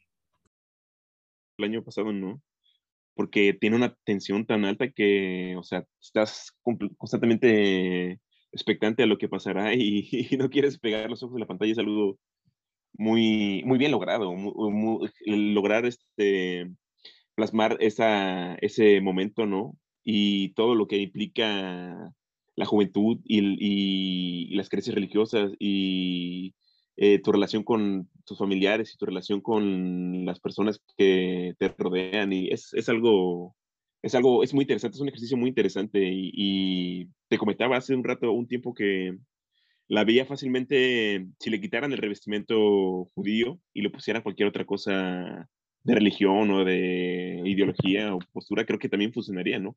Lo, vería como algo orgánico, porque igual alude mucho al humano, ¿no? O sea, a veces las, como personas exaltamos mucho una ideología, pero nos olvidamos que eh, hay algo más grande que eso, que es nuestra humanidad, ¿no? Y nuestro ser, nuestro ser, ser humano. Entonces, eh, a veces por eso chocamos mucho como, como personas y como sociedad. Y es, es, es muy interesante, me, me, me, atrapó completamente ver a esta chica sufriendo sus peripecias que, que pasaba un poco... Es, la película no se toca el corazón para, para mencionar los temas que menciona, ¿sabes? Es, eso es cuando quiere serlo, es este vulgar cuando quiere serlo, es, es lasciva, es eh, un poco eh, políticamente incorrecta cuando desea así serlo, pero pues se agradece, ¿no? O sea, que no, que los creadores no se censuren cuando quieren hacer estos discursos, es, se me hizo un ejercicio espectacular, la verdad, cuando, cuando lo vi. Gracias por la recomendación, hermano, y ojalá que puedan verla. Mm, sí, o sea, y, perdón, rectifico, o sea, cierto dije que era una película amorosa, o sea, no, o sea, hay una tinta ahí, pero más que todo es una película que es la chica contra esto que le rodea de manera física, conceptual, ideológica, ¿no? Que como bien dices es lo, religioso y todas estas creencias, todos estos valores que, que tiene su familia y todos sus allegados que justo que, que, le, que, le, rodean, ¿no? Eh, les digo ahí físicamente, pero también todo este peso que hay sobre ella de manera simbólica por sus decisiones, por todo ello, y entonces de repente verla ahí sobrepasada por por diferentes situaciones que se van presentando y, pues bien llevada, bien narrada, ¿no? Bien, bien ejecutada y bien puesta en escena. Eh, a mí me, me, parece muy buena y de, de, las propuestas más valiosas. Y pues les digo, es, es un debut. no sé, creo que no, no, no, no, bueno, iba a mencionar que igual tiene ciertas, cierto, ciertos, pues, atributos eh, feministas, digamos, ciertas intenciones, ¿no? Porque pues la directora es, mujer, o sea, y, aboga por, por algunas cuestiones, pues, que de las, sobre las que se les juzgan las mujeres, ¿no? Y sobre todo estas peripecias. Bueno, peripecias suena un poco este, ligero, ¿no? Pero pues todo este peso que tiene sobre sus decisiones, sobre lo que deben ser y cómo deben comportarse, y mucho desde la cultura que tenemos y de, y de, religión como un gran pilar, ¿no? Entonces, está muy interesante también desde, ese, desde esa perspectiva. Eh, no soy quien para, para hablar sobre ello, o sea, no, no, me considero alguien que debería hablar de ello, pero creo que, o sea, nomás lo, lo menciono porque también creo que lo tiene. Y pues ojalá se animen a verlo, ¿no? Porque creo que tiene muchas, muchas aristas es donde verla y, es muy interesante. Me quedo con la, con la secuencia final donde eh, no, no, no, mencionar, no lo voy a mencionar, pero te, te acuerdas, hermano, se me hace algo que condensa bien todo lo de la película, ¿no? O sea, la incomodidad al niveles eh, toneladas de incomodidad, es algo espectacular. Ah, sí, y, y, eso también es, es algo de, pues, en cuestión feminista, en cuestión femenina, ¿no? Pero también es verdad que hay, hay cosas que uno, con las que uno de repente conecta, ¿no? Pues por todo este peso y todas estas expectativas que tiene tu familia sobre ti, ¿no? Sobre qué hacer, qué no hacer y todo esto, o sea, pasa en general, creo. Y de repente conectas.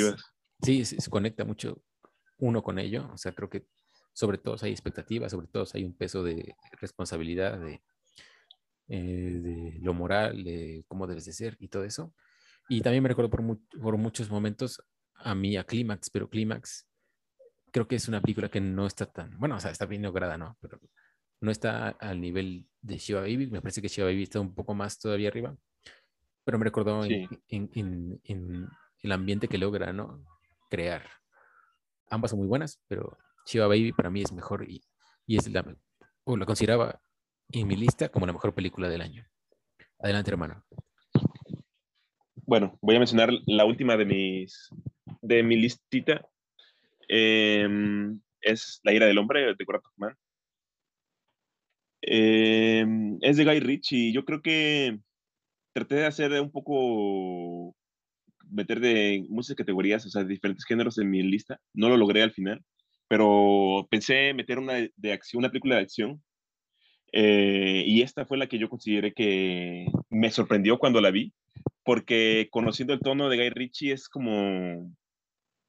Eh, logró, ya les he mencionado muchas veces que me gusta cuando, cuando me cae en la boca, y yo tenía a Guy Ritchie en una estima específica, o sea, porque lo vi de venir de la cultura esta que quería ser, que nació con Tarantino, ¿no? De tratar de formar sus películas desde este tono, que luego también siento que se, se, unió Paul Thomas Anderson un poquito ahí, Alejandro González Iñárritu con Amores Perros, y Guy Ritchie, ¿no? Con, eh, ¿cómo se llama su nombre larguísimo? De Two Smoking Barrels, and, no me acuerdo, pero pues la primera película de ellos. Y, del, y después que siguió en esa línea, ¿no? Que como que yo sentía que no se podía desprender de ello, este, la de Snatch, como ser, con Cerdos y Diamantes, y, y, la última, ¿no? La de, de, Gentleman, hace, hace, de hecho creo que hace un año, un año antes que esta, en, el 2000. Entonces yo eh, tenía a Guy Ritchie como una persona que hacía buen cine, porque no, no digo que sea mal cine, solo que como que trataba de imitar el cine de los demás, y con esta película me cayó la boca porque el tono, ¿no? O sea, Guy Ritchie siempre es alguien que hilarante, que siempre busca generar una risa de, a partir de un momento de incomodidad o un momento oscuro. Y lo lograba, era bueno, pero para mí no iba más allá de eso, ¿no? Como de alguien que quería imitar algo y lo hacía bien, pero no iba más allá de eso, ¿no? Y con, y con The Great Man lo logró, porque, no porque no haya ni un ápice de, de, humor en la película, tal vez si alguien tiene un humor muy oscuro sí lo encuentre, pero es esto, ¿no? O sea, el generar una intriga, el hacer una heist movie de alto estándar, eh, se me hizo interesante, y no porque, o sea, sería también muy forzado decir que es una película de acción al 100% porque pues también tiene su punto de tensión, ¿no? De intriga, de, de, saber qué personaje es qué personaje. Y bueno, un poquito la trama para ver si les, si les interesa. Eh, eh, una, las heist movies son películas de atracos y, y esta en particular es de una... De, un, de, una empresa de valores que mueve el dinero de, otras, de unas empresas a otras y les lleva a los bancos y vemos el día a día de estas personas, ¿no? Así, así como aquí en México podría ser Cometra o Tameme, eh, el día a día, ¿no? De estas personas que van y a un lugar recogen dinero, lo llevan a otro punto, lo llevan a la base y así. Pero un día, eh, igual me gusta que siga cuando ese discurso, ¿no? De, de la elipsis y regresar y luego volver a, para articular mejor su, su relato, funciona, se lo compro, me gustó y entra un hombre misterioso que al parecer eh, tiene un perfil sumamente bajo, pero logra eh, pasar con lo mínimo, ¿no? Con los mínimos requisitos para entrar en la empresa.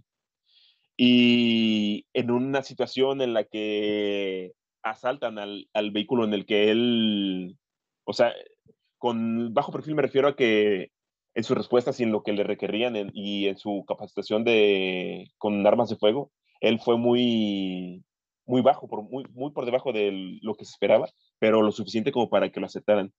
Y en el primer atraco que, le, que, les hacen, que es este, durante uno de sus, eh, sus entregas, este hombre se desenvuelve como si fuera Rambo, mata con un balazo a cada una de las personas y sin sufrir un daño y su compañero se queda impresionado de lo que sucede y tiene la, la situación bajo control, una situación extrema de riesgo de vida y él la, la, resuelve como si fuera, les digo, Rambo, no sé, este, Terminator, es algo espectacular de ver, la verdad.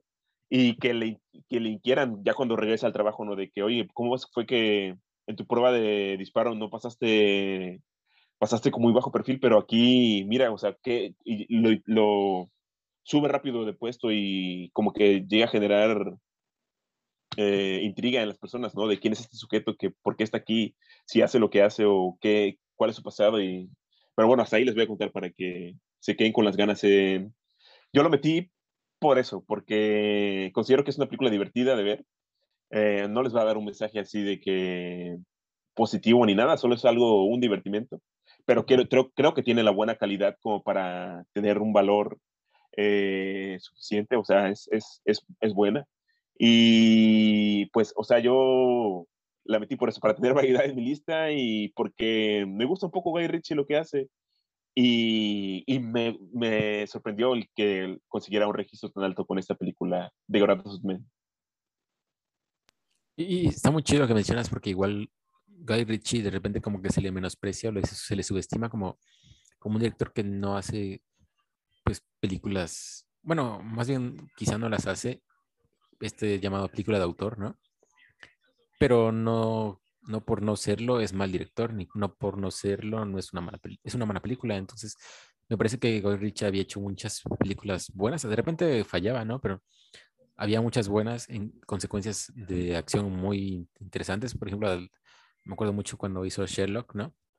Creo que fue como un boom para mí también el ver como, como un, personaje de, de, esa época Guy Ritchie le imprimía un, pues, su visión, ¿no? Su estilo. Y me parece que es como muy, muy bueno que, se le mencione a Guy Ritchie aquí, que normalmente a veces no se le hace, ¿no? Sí, o sea, sí, sí, sí, definitivamente. Igual y tal vez esa, no he visto eh, otras versiones de Sherlock Holmes, pero igual es la mejor, ¿no? De las que ha habido, porque pues logra eh, representar lo que la esencia de, del detective y le, imprime su, su, toque, ¿no? Guy Ritchie de adrenalina. Sí, pues mencionamos la, la última, que, que, hay que decir que es la, la primera de, la, de, las que coincidimos, ¿no? Para cerrar este top 5 de películas que, digámosle, eh, pues podrían ser del, del, del 6 al 10, pero en realidad son películas que consideramos que no son las mejores, pero que, que, que, bueno, mm, sí las consideramos mejores, porque hay películas que, por ejemplo, yo tuve, mencioné el número uno, ¿no? Pero son las películas que, en las que no coincidimos y que pues, preferimos mencionar antes, sin tanto, sin tanto, pues, pues tan cuadrados, ¿no? En cuanto a los números. Sí, sí, sí, sí. Y pues mencionar primero estas que no coincidimos y de ahí mencionar las últimas en las que sí, para pues ser un poco más retroactivos en, en, en, la crítica. Pero igual, pues al principio, como mencionábamos, no seguimos un orden porque a veces es muy complicado el, el, el acomodarlas ¿no? en una lista, pero, pero todas esas nos parecen grandes películas. ¿no? Entonces, esta, la número 6, eh, ¿te gustaría decir cuál es, hermano? Sí, pero estoy de acuerdo con lo que dices, pero dice mucho, ¿no? El hecho de que ya hemos coincidido en 6 eh, porque pues obviamente pudieron haber habido ahí otras muy buenas, por ejemplo, The Power of the Dog o Duna o No Miren Arriba. Hay, hubo varias ahí, pero creemos que por, o sea, no sé, para mí es muy significativo que hayamos coincidido con seis, porque refleja que en realidad son películas que tienen una calidad eh, insuperable, son muy buenas y que vale la pena recomendar. Entonces aquí tenemos la sexta de ellas, que es Red Rocket de Sam Baker, eh, de Estudio 24, que me sorprendió que yo tengo varias de Estudio A24, ¿eh? al menos unas tres o cuatro, y habla muy bien de la, de la compañía, porque en realidad está generando las propuestas que están haciendo avanzar el cine actual. Hermano. Háblanos, un poco de, cómo te enfrentaste a Red Rocket, cómo la digeriste. Pues a mí me sorprendió porque igual no la conocía, o sea, no tenía como pues una conciencia completa de ella, o sea, no la esperaba, como esas películas que pues, sabes desde, años o meses atrás, pues que, va a salir, ¿no? Y la estás esperando. Esto, la verdad, yo no tenía pues noción de ello. Y pues, pero Después la vi, que la promocionaban y la vi en algunos sitios, no en, lista, solamente la vi como que, pues, algunos fotogramas y, y que la mencionaban. y la verdad me sorprendió mucho, o sea, me parece que es una, una gran película por lo bien hecha que está en el guion y la mirada que tiene. O sea, creo, creo que es eh, desenmascara mucho, bueno, o expone muchas cosas de la sociedad norteamericana, ¿no? Algunas, Sí. mm, pues digámosle, pues esa doble cara, esa hipocresía, esa, esos, mm, pues esas malas prácticas de repente que tienen, ¿no? Y, y lo, hace, lo hace, en mi opinión, sin juzgar, o sea, lo hace desde una, desde una distancia que me parece adecuada, pero que me parece que es difícil de, de lograr. O sea, creo que no está, no es tan fácil es el, decir como, pues sabemos que la objetividad no es, no es tan fácil, ¿no? De lograrla. Y en el cine creo que, creo que lo es así también muy difícil.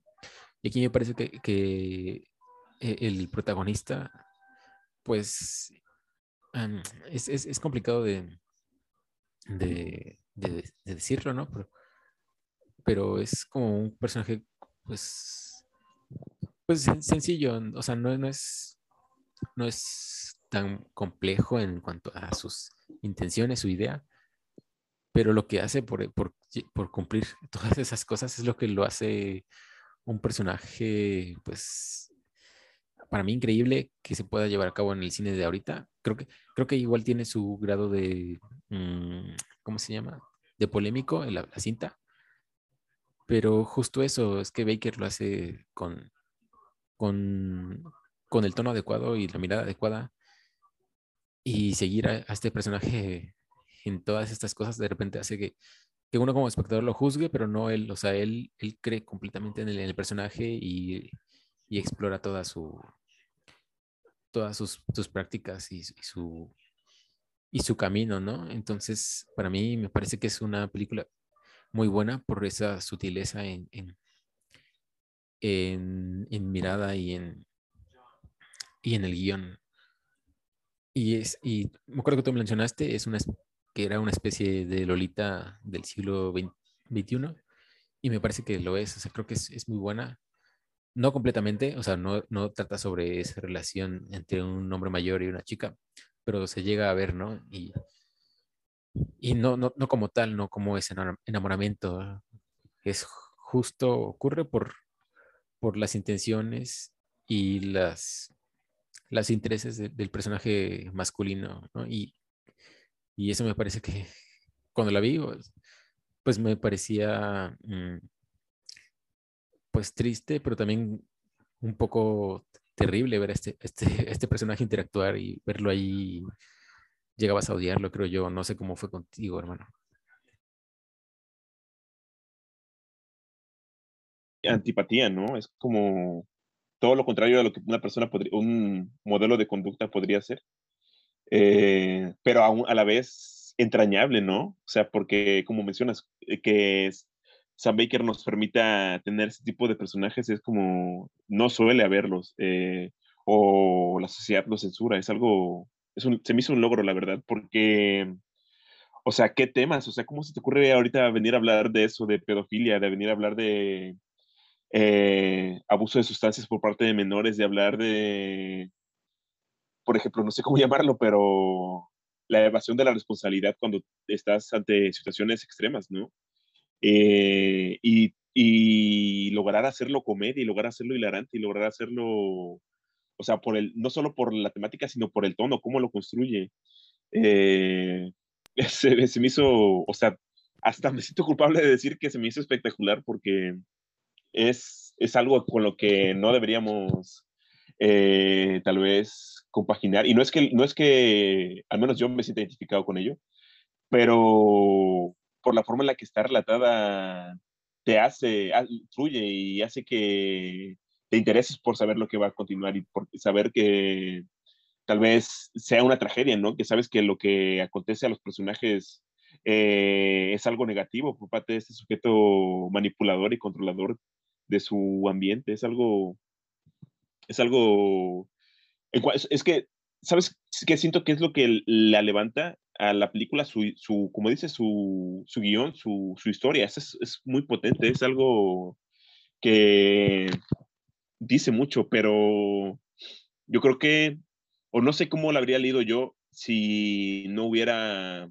si tuviera otro registro visual, como dice su mirada de Sam, de Sam Baker es particular, ya lo habíamos visto un poquito en Proyecto Florida, pero es que igual, o sea, estos, estos, estas, hay una parte en la que se ve el personaje y atrás se ve el atardecer y se ve espectacular. Y como yo te decía que había, puntos en los que, cuando la vi, te mencioné que había puntos en los que yo veía que eh, la paleta de colores propiciaba que en puntos la luz generara como contornos alrededor de las cosas o de las personas y se veía espectacular, ¿no? Ver como el contorno eh, de la luz en, el cabello de una, de una actriz y era cómo resaltaba ciertas, por ejemplo, hay un plano del un, plano de detalle de los ojos de, de, la chica y se me hace espectacular, es algo, es, se me hace un muy buen uso de los colores y no solo eso, o sea, los planos que elige Baker es algo, en cuanto a lo técnico también se me hace eh, muy destacable. O sea, no,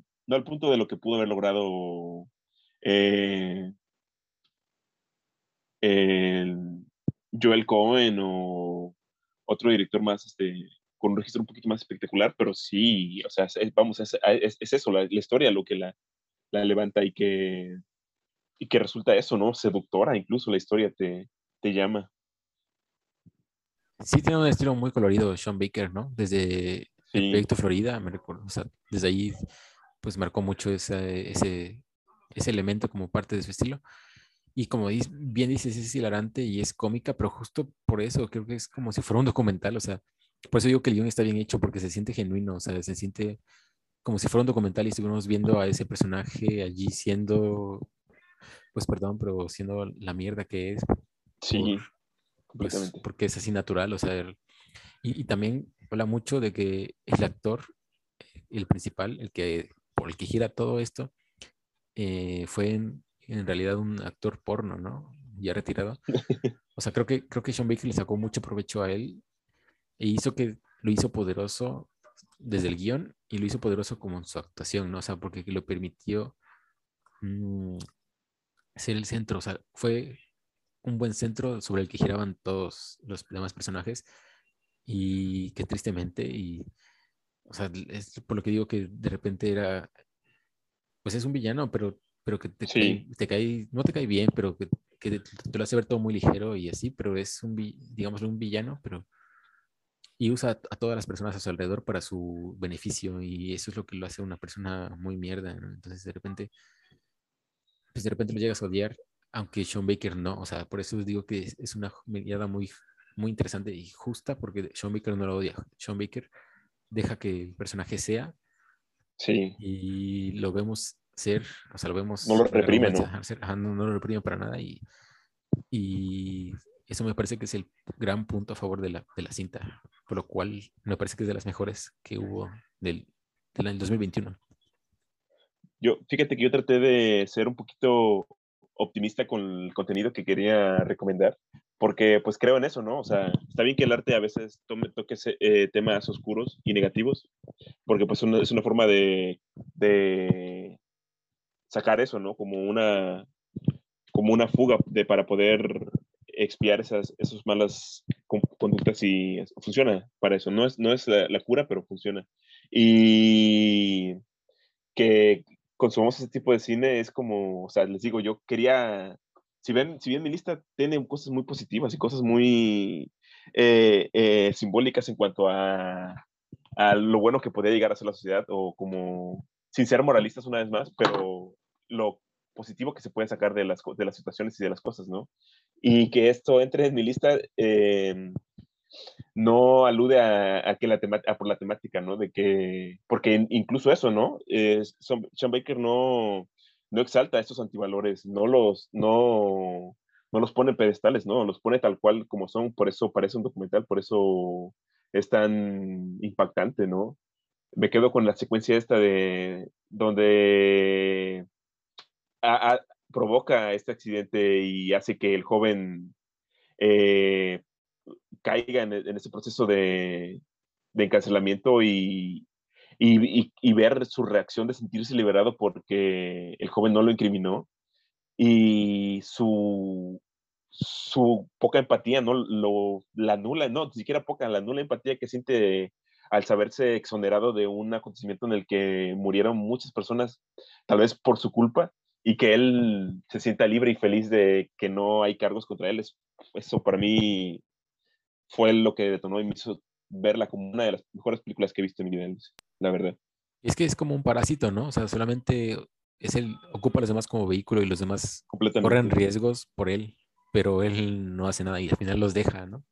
Cuando ya no le son útiles o cuando no los puede usar más. Y justo como mencionas, esa, esa escena es muy, es muy representativa, habla mucho del fin porque, porque mientras al, a su amigo, que, que se que era su amigo, lo encarcelan y luego quizá lo condenen de por vida, ¿no? Él sale al patio y celebra mientras el papá de este, este chico está angustiado y está pasando por todo eso.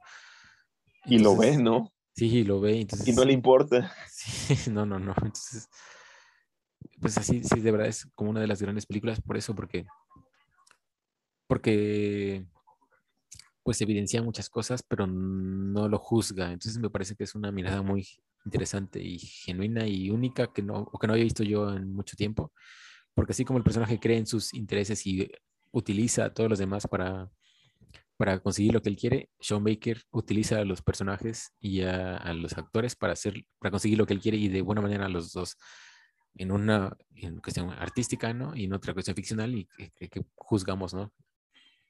Entonces, creo que me parece que es muy, muy buena película y de verdad creo que es de las mejores que he visto incluso en, años y que, como bien mencionas, es de, de A24, que es una productora que, se, que empieza a ser, bueno, ya lo era, pero que se sigue consolidando como garantía, ¿no? Quizá fue la mejor película de comedia del año pasado. Posiblemente, posiblemente, sí. Sí, y, y, lo ridiculiza mucho. Y a mí, o sea, esta, esta, estos momentos donde suena la, la, canción de los Backstreet Boys, y así, a mí me da un poco de... Esas son las partes en, las que quizá, quizá Sean Baker ahí sí entra, quizá ahí sí juzga, o no juzga, pero quizá sí te, te, te da a entender como, no, o sea, esto es, lo estoy viendo como de manera eh, cómica y y eso me parece como, pues esa sutileza a mí me, encantó, entonces es muy buena la película, en serio. O sea, no, no como lo, lo que trata, pero como película sí, porque expone cosas. Entonces, incluso hay por allí, siento yo, como cierta crítica pues hacia al hombre, ¿no?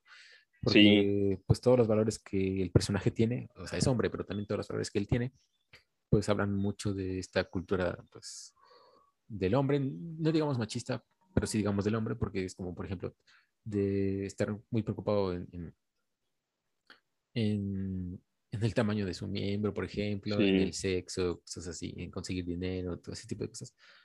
Hablan mucho de, de esta, de esa cultura, ¿no? Entonces, está, es, abarca muchas cosas, ¿no? Está muy interesante. No sé si quieres decir algo más, hermano. Sí, son, tiene muchas, es que incluso es eso, o sea, no es por hay muchos puntos por los cuales creemos que vale, incluso las figuras femeninas, ¿no? Cómo las retrata. Porque mm, pienso más que nada en, en, sus, en las personas a las que acude para vender drogas. Entonces ahí hay algo interesante porque el hecho de que él sea hombre no significa que sea el, que domina la situación en, en, los puntos. Entonces hay cosas ahí, por ejemplo, y ella, que la señora que organiza todo eso, que controla a sus hijos, siendo ella este, algo, algo que se suele pensar que los hombres son los que tienen el poder de esas estructuras, ¿no? Es algo interesante, tiene cosas muy, cosas muy interesantes en muchos aspectos. Entonces, eh, es una de las mejores películas del año pasado. Eh, sí, o sea, para nosotros lo es, porque creemos en los valores que, de, que estéticos y, y, no, y no los del personaje. Entonces, sí. sí. sí, pero pues, o sea, pueden verla y, y decirnos que están completamente eh, que estamos equivocados y que no, que no comparten la idea con nosotros. Y que igual, que igual habla pues, de la sociedad en sí también, o sea, sí es absolutamente el hombre, pero por ejemplo me acuerdo mucho de esta parte en la que al fin consigue dinero y la mamá de su ex esposa, porque vive con ellos, ¿no? Pues acaba de discutir con, con, con, con su hija, ¿no?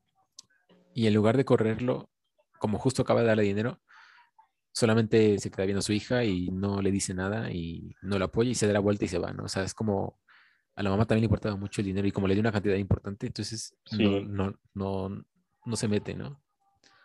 Entonces sí habla como de muchas cositas y cosas ahí, pues pequeñas, ¿no? Y Sí. que también sí, toca, entonces está muy chida. Da Y- para mucho. Y podríamos hablar un capítulo entero de esa película, ¿sabes? Porque Sí, sí, es sí. espectacular. Pero creo que ya aquí cerraremos esta tanda del- de una, una parte de las que consideramos que vale mucho la pena. Les decimos, es nuestra opinión y hay muchísimas más.